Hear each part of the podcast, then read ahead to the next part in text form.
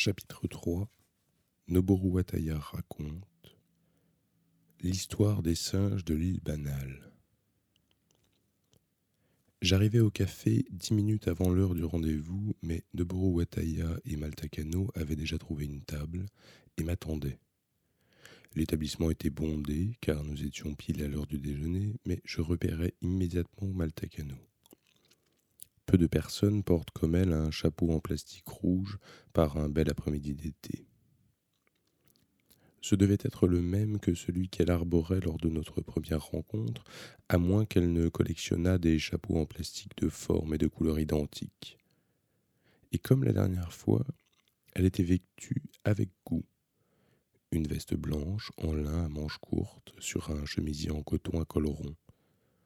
L'ensemble était d'une blancheur immaculée, sans un pli, ni bijoux, ni maquillage. Seule fausse note, ce chapeau rouge en plastique qui n'allait ni avec le style, ni avec la matière de ses vêtements. Lorsque je m'installai, elle enleva son chapeau et le posa sur la table comme si elle m'avait attendu pour cela. À côté du chapeau reposait un petit sac à main en cuir jaune. Elle avait commenté une sorte de boisson gazeuse, mais n'y avait pas touché. Le liquide semblait s'ennuyer dans ce grand verre, ne trouvant rien de mieux à faire que des bulles. Noboru Wataya portait des lunettes de soleil au verre fumé. Lorsque j'ai pris place, il les retira et les tint à la main sans les lâcher du regard pendant un moment, puis il finit par les remettre. Il portait une veste de sport en coton bleu marine et un polo blanc flambant neuf. Devant lui se trouvait un verre de thé glacé auquel il n'avait pratiquement pas touché. Je commandai un café et bus un peu d'eau fraîche. Personne ne parlait. Noboru Wataya ne semblait même pas avoir remarqué mon arrivée. Pour vérifier que je n'étais pas devenu transparent, je posai une main à plat sur la table et la retournai plusieurs fois. Le garçon m'apporta rapidement une tasse et me versa du café. Lorsqu'il s'éloigna, Maltacano tout sauta comme pour essayer un micro. Nous n'avions toujours pas prononcé un mot. Noboru Wataya ouvrit la bouche le premier. Je n'ai pas beaucoup de temps, alors disons les choses aussi simplement et franchement que possible. Il semblait avoir parlé au sucrier, mais c'était naturellement à moi qu'il s'adressait. Le sucrier étant juste placé entre nous deux, c'était commode pour entamer la conversation. Nous allons parler simplement et franchement de quoi me risquai-je à demander ouvertement? Noboru Wataya finit par enlever ses lunettes de soleil qu'il posa sur la table après les avoir pliées, et ensuite il me regarda. Plus de trois ans avaient passé depuis notre dernier entretien, mais je n'arrivais pas à croire que cela faisait si longtemps sans doute parce que son visage apparaissait souvent à la télévision ou dans les magazines. Certains types d'informations, que cela nous plaise ou non, pénètrent les consciences et les yeux comme de la fumée. Mais en le voyant maintenant de près, face à moi, j'étais bien obligé de remarquer à quel point ces trois années l'avaient transformé. Son air fuyant, insaisissable et mou d'autrefois avait été refoulé quelque part à l'arrière-plan pour être recouvert par quelque chose de vif et d'artificiel. En un mot, Noboru Wataya s'était trouvé un nouveau masque plus sophistiqué, de très bonne qualité. Et pourquoi pas une nouvelle peau, masque ou peau, toujours est-il que moi, même moi, je ne pouvais faire autrement que de reconnaître l'espèce de séduction qui émanait de cette chose nouvelle. On dirait que je regarde un écran de télévision, pensais-je tout à coup. Il parlait comme parlent les professionnels sur un plateau de télévision, bougeait comme il bouge. Entre nous, il y avait toujours une vitre. J'étais d'un côté et lui de l'autre. Ce dont nous allons parler aujourd'hui, tu dois bien t'en douter, dit Noboru Wataya, c'est de Kumiko et de vos avenirs respectifs. Nos avenirs respectifs, répétai-je en avalant un peu de café. Qu'est-ce que tu veux dire exactement? Noboru Wataya m'observa avec des yeux étrangement inexpressifs. Ce que je veux dire, c'est que tu ne veux sûrement pas rester éternellement dans cette position, toi non plus. Kumiko a pris un amant, elle est partie et t'a laissé seule, voilà le problème. Cette situation n'est confortable pour personne. Elle a pris un amant Attendez donc, messieurs, intervint Maltacano. Attendez un peu. Une conversation comme celle-là doit suivre un ordre chronologique. Monsieur Wataya, Monsieur Okada, procédons par ordre, s'il vous plaît. Quel ordre? dit Noboru Wataya d'une voix machinale. En quoi cette discussion a-t-elle besoin d'un ordre? Laissez-le parler, dit Jamal Takano. Ensuite nous mettrons de l'ordre comme nous pourrons, si ordre il y a. Maltakano me regarda quelques secondes en mordillant les lèvres, puis elle acquiesça d'un petit signe de tête. Très bien. Alors parlez le premier, s'il vous plaît, monsieur Wataya. Kumiko avait un autre homme dans sa vie, et maintenant elle est partie avec lui, voilà une certitude. Dans ces conditions, poursuivre votre vie conjugale n'aurait plus de sens. Par chance, vous n'avez pas d'enfant et, vu les circonstances, aucun besoin de négocier des dédommagements, tout peut être fait très vite. Il lui suffit d'enlever son adresse sur le livret de famille. Tu as juste à signer les papiers préparés par l'avocat et à poser ton sceau, et c'est fini. Laisse-moi ajouter une chose pour éviter tout malentendu. Ce que je viens de dire est l'opinion de toute la famille Wataya, définitivement. Je croisai les bras et réfléchis un moment à ces paroles avant de reprendre. J'ai quelques questions. Tout d'abord, comment sais-tu que Kumiko est avec un autre? C'est elle qui me l'a dit, répondit-il. Ne sachant quoi répliquer, je restai silencieux, les mains posées sur la table. Il me semblait peu vraisemblable que Kumiko ait fait des confidences intimes à Noboru Wataya. Kumiko m'a téléphoné il y a une huitaine de jours en me disant qu'elle voulait me parler, expliqua-t-il. Nous nous sommes donc vus et avons discuté. C'est là qu'elle m'a annoncé qu'elle fréquentait un autre homme. Pour la première fois depuis des mois, j'eus envie de fumer, mais naturellement je n'avais pas de cigarette sur moi. À la place, je bus une goutte de café et reposai la tasse sur la soucoupe en la heurtant bruyamment. Puis elle a quitté la maison, ajouta-t-il. Je vois. Ce doit être vrai, puisque tu le dis. Kumiko aurait un amant, et elle serait venue te demander des conseils à ce sujet. J'ai encore du mal à y croire, mais je ne peux pas imaginer que tu irais mentir sur un sujet aussi grave. Hein. Bien sûr que non, je ne mens pas, m'assura-t-il, les bouches d'un sourire aux lèvres. Alors c'est tout ce que tu as à me dire. Kumiko est partie avec un autre et je devrais être d'accord pour divorcer. Noboru Wataya acquiesça d'un petit hochement de tête, comme s'il voulait économiser son énergie. Je suppose que tu le sais déjà, je n'étais pas chaud pour ce mariage entre Kumiko et toi. Ce n'était pas mes affaires, donc je n'ai pas voulu me prononcer à l'époque, mais vu ce qui se passe, je me dis maintenant que j'aurais dû carrément désapprouver. Là-dessus, il but de l'eau, posa calmement son verre sur la table avant de poursuivre. Dès la première fois que je t'ai vu, je n'ai fondé aucun espoir en toi. Je ne t'ai trouvé aucun élément positif te permettant de faire quelque chose d'intéressant dans la vie ou de devenir quelqu'un de respectable.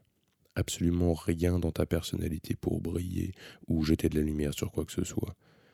J'ai compris que rien de ce que tu entreprendrais n'aboutirait, que toutes tes tentatives pour réaliser quelque chose tourneraient court. J'avais raison. Voilà six ans que tu es marié, et pendant tout ce temps, qu'est-ce que tu as fait? Rien, n'est-ce pas? En six ans, tu as juste été capable de quitter ta société et de gâcher la vie de Kumiko. Et maintenant, tu n'as pas de travail aucun projet d'avenir. Pour être franc, tu n'as rien dans le crâne, juste un tas de cailloux et de vieilleries. Je ne comprends toujours pas pourquoi Kumiko t'a épousé. Peut-être trouvait-elle intéressant ces cailloux et ces vieilleries que tu as dans la tête mais le fatras reste du fatras. En fait, vous avez fait fausse route dès le départ. Bien sûr, Kumiko a aussi des problèmes. Cette fille a, comment dire, des petits travers depuis l'enfance pour une raison ou une autre. Ce qui explique qu'elle ait pu momentanément être attirée par toi. Mais c'est fini. En tout cas, maintenant que vous en êtes là, il vaut mieux faire avancer les choses le plus vite possible. Mes parents et moi allons veiller sur Kumiko. Nous te demandons de ne plus l'approcher. N'essaie pas de savoir où elle se trouve. Ce n'est plus ton problème. Insister ne ferait que tout compliquer. Tu devrais commencer ailleurs, une nouvelle vie plus en harmonie avec toi-même. Ce serait préférable pour vous deux. Pour indiquer qu'il avait fini, Noboru Ataya but toute l'eau qui restait dans son verre et appela le garçon pour se faire resservir. Tu as autre chose à me dire me risquai-je à demander. Noboru Wataya répondit par la négative d'un bref mouvement de tête. Alors, dis-je en m'adressant à Maltecano, où se trouve l'ordre chronologique dans cette discussion? Elle sortit un petit mouchoir blanc de son sac à main et s'essuya les lèvres. Puis elle saisit son chapeau rouge en plastique et le posa sur le sac. J'imagine que tout cela est un choc pour vous, monsieur Okada, dit-elle. Mais comprenez bien que, pour ma part, il est extrêmement pénible de vous parler de choses aussi graves en tête à tête. Noboru Ataya jeta un coup d'œil sur sa montre bracelet afin de vérifier que la Terre continuait à tourner et qu'il était en train de perdre son temps précieux. Je vois, dit Maltagano. Parlons franchement et simplement. Votre femme est d'abord venue me voir pour me demander conseil. Par mon intermédiaire, précisa Noboru Ataya. Elle est venue me parler de son chat et c'est moi qui l'ai présenté à mademoiselle Cano. Était-ce avant notre entretien ou après demandai-je à Malta Cano. Avant, répondit-elle. Dans ce cas, dis-je, si on établit un ordre chronologique précis, cela donne à peu près ceci. Kumiko a d'abord appris votre existence grâce à Noboru Wataya, puis elle est venue vous voir à propos du chat qui a disparu, Ensuite, pour une raison que j'ignore encore, elle ne m'a pas dit qu'elle vous avait déjà rencontré et m'a envoyé vous voir. Et je vous ai parlé ici, dans ce même endroit. C'est bien ainsi que tout s'est passé en résumé. C'est à peu près cela, répondit Maltacano avec lenteur. Lors de ma première conversation avec Madame Okada, il n'a été question que du chat perdu. Mais j'ai senti qu'il y avait quelque chose de plus personnel derrière cette histoire. J'ai donc souhaité vous rencontrer afin de parler en tête à tête avec vous. Ensuite, j'ai eu besoin de revoir votre femme pour approfondir ce qu'on pourrait appeler des questions plus personnelles. Kumiko vous a dit qu'elle avait un amant? C'est à peu près cela pour résumer. Mais compte tenu de ma position, dit-elle, je ne peux vous donner davantage de détails. Tu me comprends sûrement? Je poussai un soupir. Soupirer ne servait à rien, mais je ne pouvais m'en empêcher. Elle fréquentait cet homme depuis longtemps? Deux mois et demi environ. Deux mois et demi? Comment se fait-il que je n'ai rien remarqué pendant douze temps? Parce que vous ne doutiez absolument pas de votre femme, répondit Maltacano. C'est vrai, je n'aurais jamais soupçonné une chose pareille. Je ne pensais pas qu'Umiko capable de me mentir comme ça. Et encore maintenant, j'ai du mal à y croire. Conséquence mise à part, c'est l'une des plus belles qualités de l'homme de pouvoir placer toute sa confiance dans un autre être humain, me dit-elle. C'est très difficile, fit Noboru Le garçon vient me remplir ma tasse de café. À la table voisine, une jeune femme riait aux éclats. Mais enfin, demandai-je à Noboru quel est donc le propos de notre réunion? Pourquoi sommes-nous ici tous les trois? Pour que je donne mon accord et divorce avec Kumiko? Ou bien y a-t-il une raison plus profonde? Ce que tu viens de dire suit une certaine logique, mais les points essentiels restent flous. Tu dis que Kumiko a un amant et qu'elle a quitté la maison. Où est-elle partie dans ce cas? Où est-elle? Que fait-elle? Elle est seule ou en compagnie de cet homme? Pourquoi ne me donne-t-elle aucun signe de vie? S'il est vrai que Kumiko a un autre homme dans sa vie, je ne peux rien y faire. Mais tant que je n'aurai pas entendu la vérité de sa bouche, je n'en croirai rien. Vois-tu, il y a deux protagonistes dans cette affaire, elle et moi. C'est à nous de discuter et à nous de décider, tu n'as pas à t'en mêler. Noboru Wataya posa son thé glacé qu'il n'avait pas touché. Nous sommes ici pour t'informer de la situation. C'est moi qui ai prié mademoiselle Cano de venir. J'ai pensé qu'il valait mieux te parler en présence d'une tierce personne plutôt que seule à seule. Je ne sais pas qui est l'amant de Kumiko, ni où elle se trouve. C'est une adulte, elle peut faire ce qui lui plaît. Même si je savais où elle se trouve, je ne te le dirais certainement pas. Kumiko ne te donne pas signe de vie parce qu'elle ne veut pas discuter avec toi. Et Kumiko a bien voulu te parler à toi. Pourtant, euh, vous n'êtes pas très intime à ce que j'ai compris. Si Kumiko était si proche de toi, pourquoi coucherait-elle avec un autre? lança Noboru Wataya. Maltakano tout sauta discrètement. Noboru Wataya poursuivit. Kumiko m'a dit qu'elle avait une liaison avec un autre et qu'elle voulait tout régler une fois pour toutes. Quand je lui ai conseillé de divorcer, elle m'a répondu qu'elle y pensait. C'est tout? demandai-je. Qu'y aurait-il encore d'autre? Je n'arrive pas à imaginer sa visite chez toi. Franchement, je ne peux pas croire qu'elle soit allée te voir pour cette seule raison. Excuse-moi, mais Kumiko n'irait jamais te consulter pour une affaire aussi importante. Elle réfléchirait par elle-même, ou bien me parlerait directement. Peut-être bien que votre conversation a porté sur autre chose, dont vous ne pouviez discuter qu'en tête à tête tous les deux. Noboru Wataya laissa flotter un pâle sourire sur ses lèvres. C'était cette fois un sourire mince et glacial, semblable au croissant de lune dans le ciel à l'aube. C'est la réflexion du type qui se dérobe, dit-il d'une voix calme, mais parfaitement audible. Qui se dérobe? Tu me comprends sûrement, ta femme couche avec un autre, par-dessus le marché, elle te quitte, et tu voudrais que ce soit la faute d'un autre. Je n'ai jamais rien entendu d'aussi stupide. Écoute, je ne suis pas venu jusqu'ici pour mon plaisir. Je ne pouvais pas faire autrement. Tout ça n'est qu'une perte de temps. Je ferais tout aussi bien de le jeter dans le caniveau. Lorsqu'il eut fini de parler, un profond silence s'installa. Tu connais l'histoire des singes de l'île banale lui demandai-je. Il secoua la tête d'un air indifférent. Non, connais pas.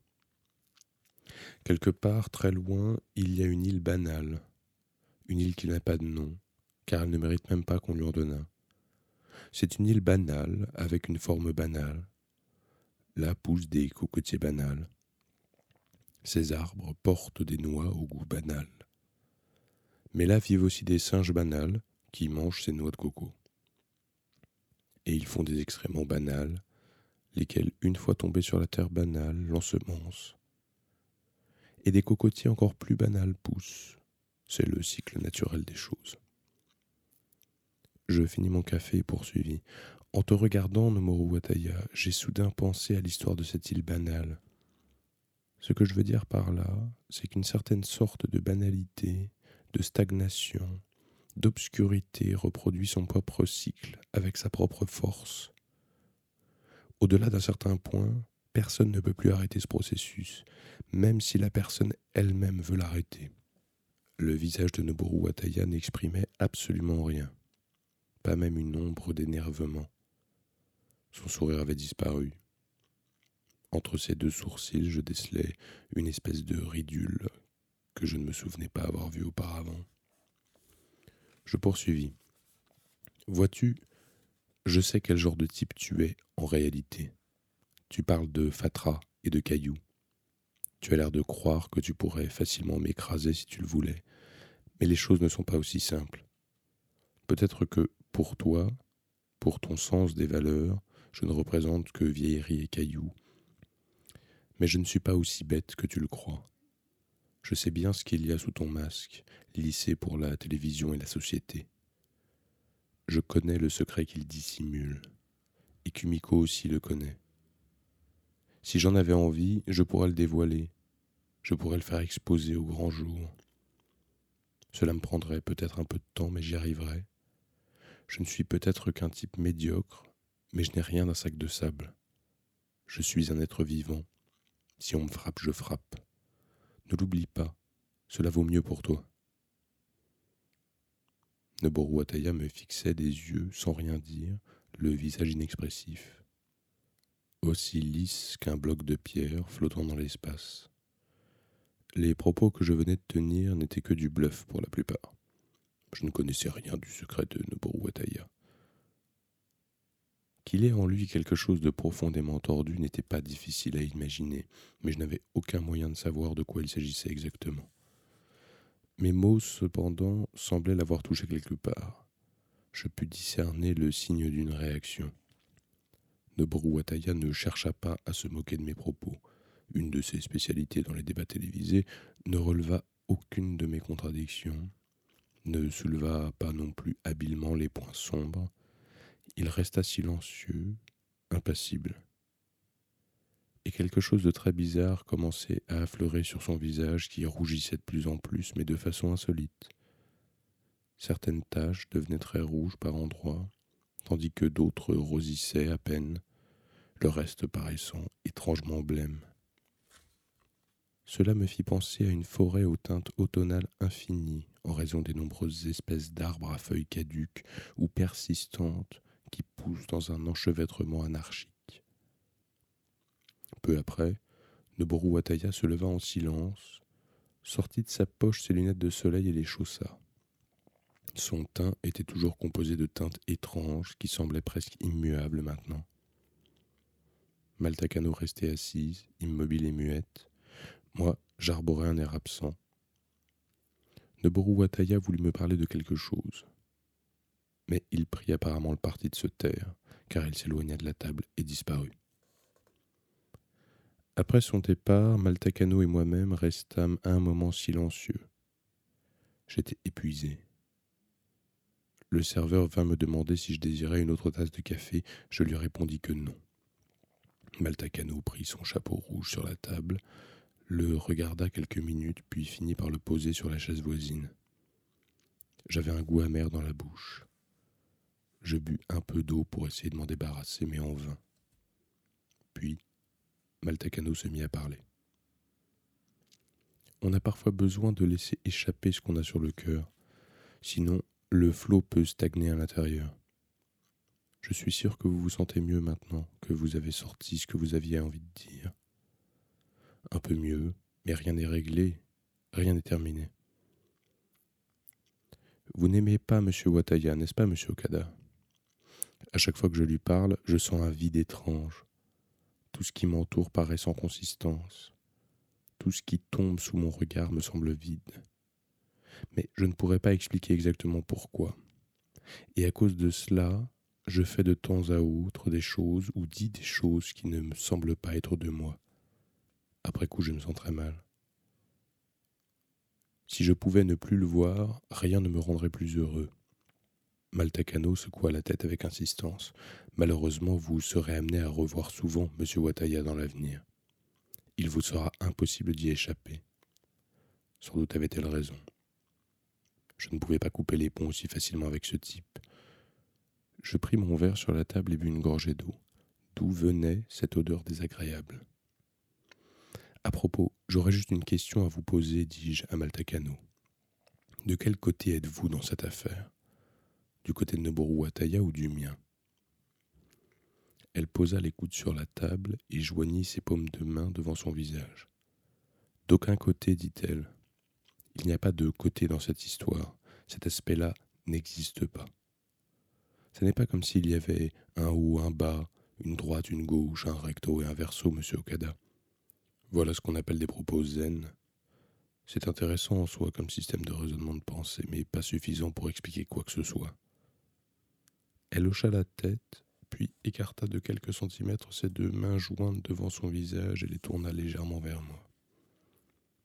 C'étaient deux jolies paumes, de forme harmonieuse, je sais que mes paroles vous paraissent très ambiguës, c'est normal que vous soyez fâché.